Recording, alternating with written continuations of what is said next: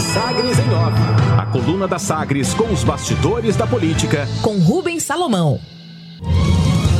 Edição desta sexta-feira da coluna Sagres em Off, na programação sempre em tom maior do Sistema Sagres de Comunicação. Edição desta sexta-feira, dia 24 de setembro de 2021. O DEM, Partido Democratas, rejeitou adesão ao governo Bolsonaro. A adesão foi proposta pelo ministro Onix em reunião. A reunião da Executiva Nacional do DEM, realizada na última terça-feira em Brasília, foi dedicada ao debate sobre possível fusão com o PSL, mas o ministro do Trabalho e Previdência, Onix Lorenzoni, apresentou proposta para discutir a adesão ao governo de Jair Bolsonaro. O pedido, no entanto, foi rejeitado sob o argumento de que não tinha qualquer cabimento tratar do tema em um encontro marcado para debater a possível união da legenda do DEM com o PSL. Os comandos do DEM e do PSL já haviam fechado questão antes mesmo do encontro dos democratas nesta semana pela busca por candidatura própria do superpartido à presidência da República e veto à possível filiação de Jair Bolsonaro a essa nova sigla. Em votação do evento, a executiva do DEM autorizou por 40 votos a zero a convocação de uma convenção em outubro para referendar a união dos dois partidos. O PSL vai ter de fazer o mesmo e já tem agenda para isto. Reunião do Comando Nacional está marcada, portanto, no PSL para a próxima terça-feira para aprovar a fusão, próximo dia 28. Presente na reunião, o governador Ronaldo Caiado contribuiu então para a rejeição dessa sugestão do ministro do Trabalho e defendeu a construção de terceira via para combater a esquerda e apresentar alternativa à reeleição de Jair Bolsonaro, como nós informamos aqui na coluna Sagres em Off na edição desta quinta-feira. A informação agora sobre a proposta de Onix na reunião da executiva do DEM foi publicada pela coluna Painel do jornal Folha de São Paulo. E na memória, é bom lembrar que antes eh, de ter divergências com o presidente até o início de 2020, Ronaldo Caiado era a voz que pedia mais alto no DEM a definição do partido na base aliada ao Planalto, com apoio à reeleição de Bolsonaro. Era o que Caiado propunha antes nas reuniões do partido. Os pedidos eram rejeitados naquela época por ACM Neto, presidente nacional do DEM, e também pelo então presidente da Câmara dos Deputados, Rodrigo Maia. Critérios: o deputado federal Zacarias Calil do DEM, que pretende fazer o salto para o Senado nas eleições do ano que vem, aponta que o governador deverá escolher como candidato ao Senado na chapa aquele que for mais viável com base em resultados de pesquisas. O médico e deputado federal tem mantido debate público com o ex-ministro Henrique Meirelles, do PSD. Por enquanto, sem resposta. Ele critica e Meirelles ainda não responde o deputado Zacarias Calil faz críticas ao possível concorrente pela vaga ao Senado na chapa governista. Zacarias avalia que tem densidade eleitoral e, se figurar bem nas pesquisas, poderá ter a preferência de Caiado.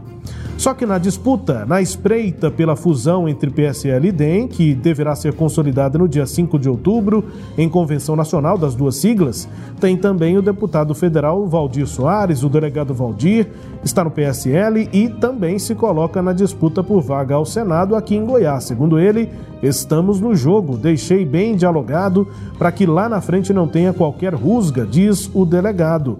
Meu nome está colocado e estou aguardando os critérios que vão ser definidos por todos os participantes desta coligação.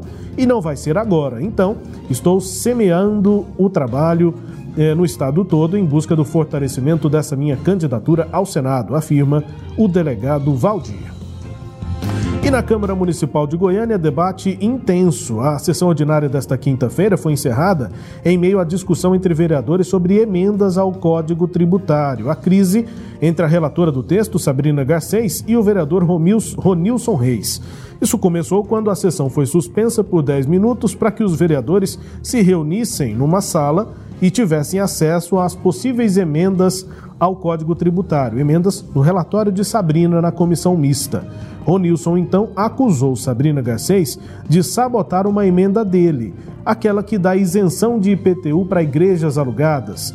Ronilson disse que teve reunião com o prefeito Rogério Cruz, que pegou 12 assinaturas de vereadores dando isenção aos templos religiosos alugados, estacionamentos, casas de sacerdotes alugadas, e os vereadores assinaram com ele e agora a vereadora estaria sabotando a emenda e tirou do relatório dela, disse Ronilson Reis.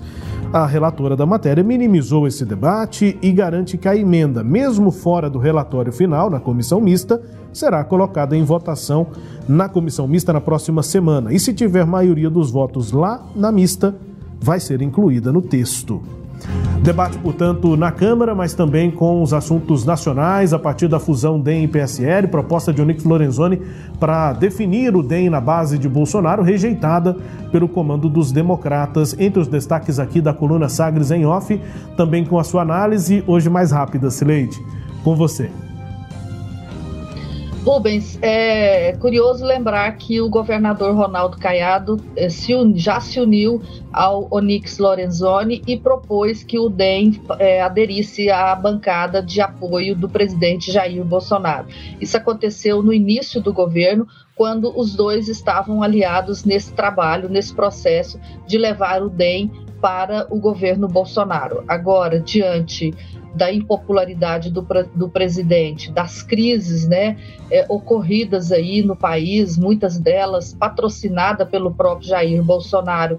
E é, pensando na eleição de 2022, o governador se separou de Onix nesse, nesse processo, porque o que se preocupa agora é com a sobrevivência de cada um e a sobrevivência do DEM. Essa fusão é importante para o DEM, porque o DEM é um partido que vem murchando a cada dia. Né? Este ano mesmo perdeu muitos é, líderes importantes e aí o partido se viu nessa condição de estar ameaçado a sua sobrevivência e entende que ela não será garantida nesse abraço que poderia ser um abraço de morte com Jair Bolsonaro. Rubens.